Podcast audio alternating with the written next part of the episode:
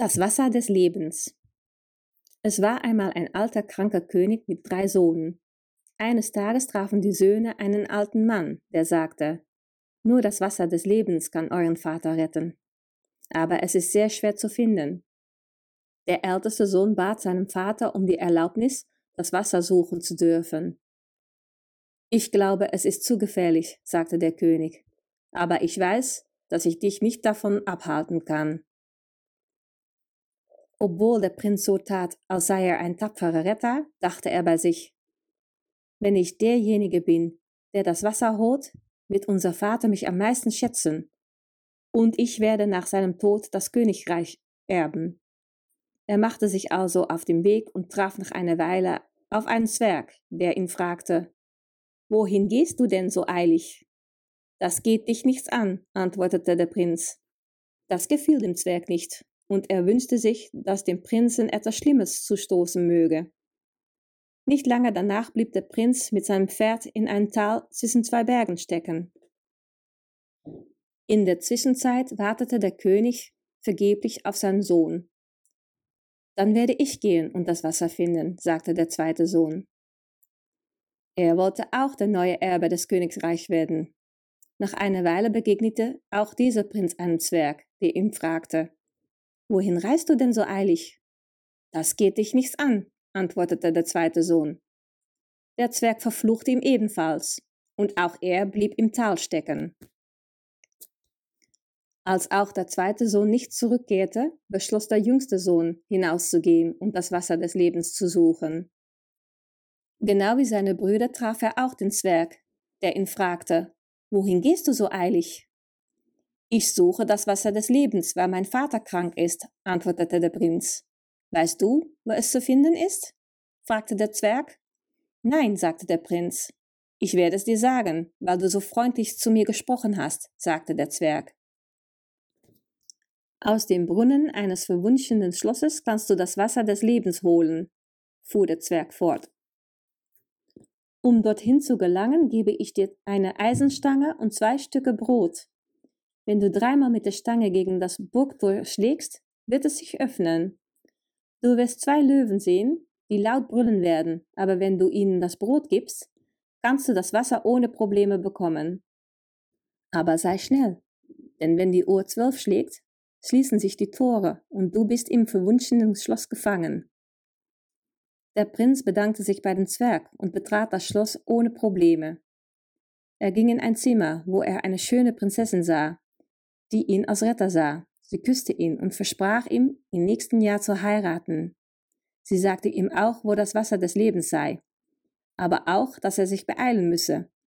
Und kurz bevor die Uhr zwölf schlug, hatte er das Schloss mit dem Wasser für seinen kranken Vater verlassen. Gut gelaunt machte er sich auf dem Heimweg und traf den Zwerg wieder, der sagte, Das hast du gut gemacht. Mit dem Schwert kannst du Armeen besiegen und das Brot wird sich selbst regenerieren. Der Prinz sagte, mein lieber Freund, ich möchte nie ohne meine Brüder bei meinem Vater ankommen. Kannst du mir sagen, wo sie sind? Sie sind zwischen zwei Bergen gefangen, weil sie so grob zu mir waren. Ich werde sie für dich befreien, aber sie haben ein schlechtes Herz.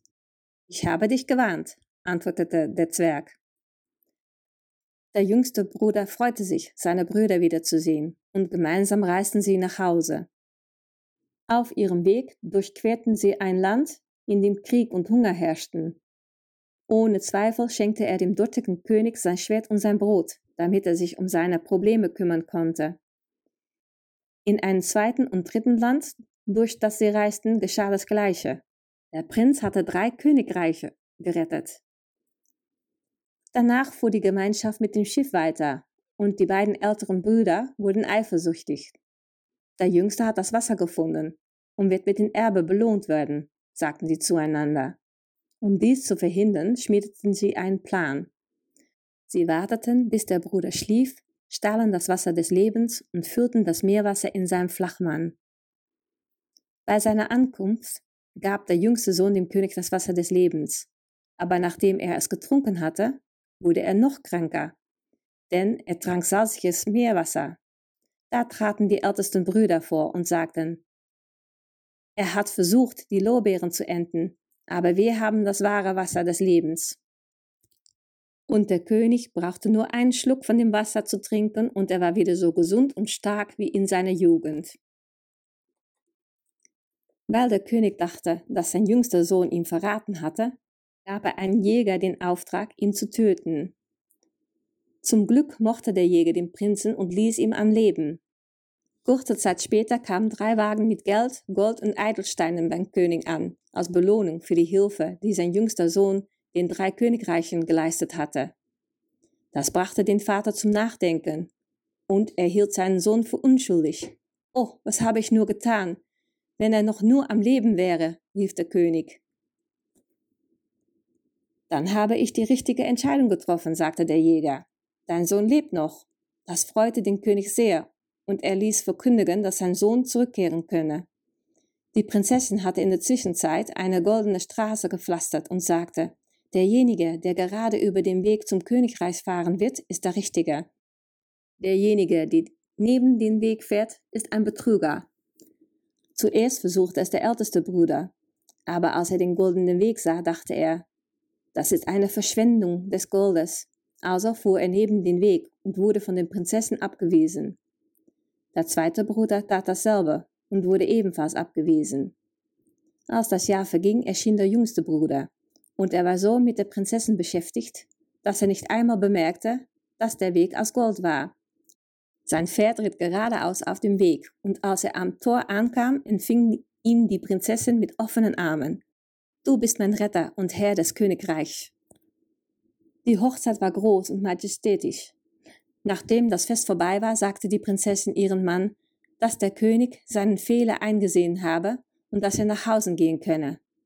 Er ging zu seinem Vater und erzählte ihm, wie seine Brüder ihn betrogen hatten und wie sie er nicht verraten wollte. Der König wollte sie bestrafen, aber sie waren über das Meer geflohen und wurden nie wieder gesehen.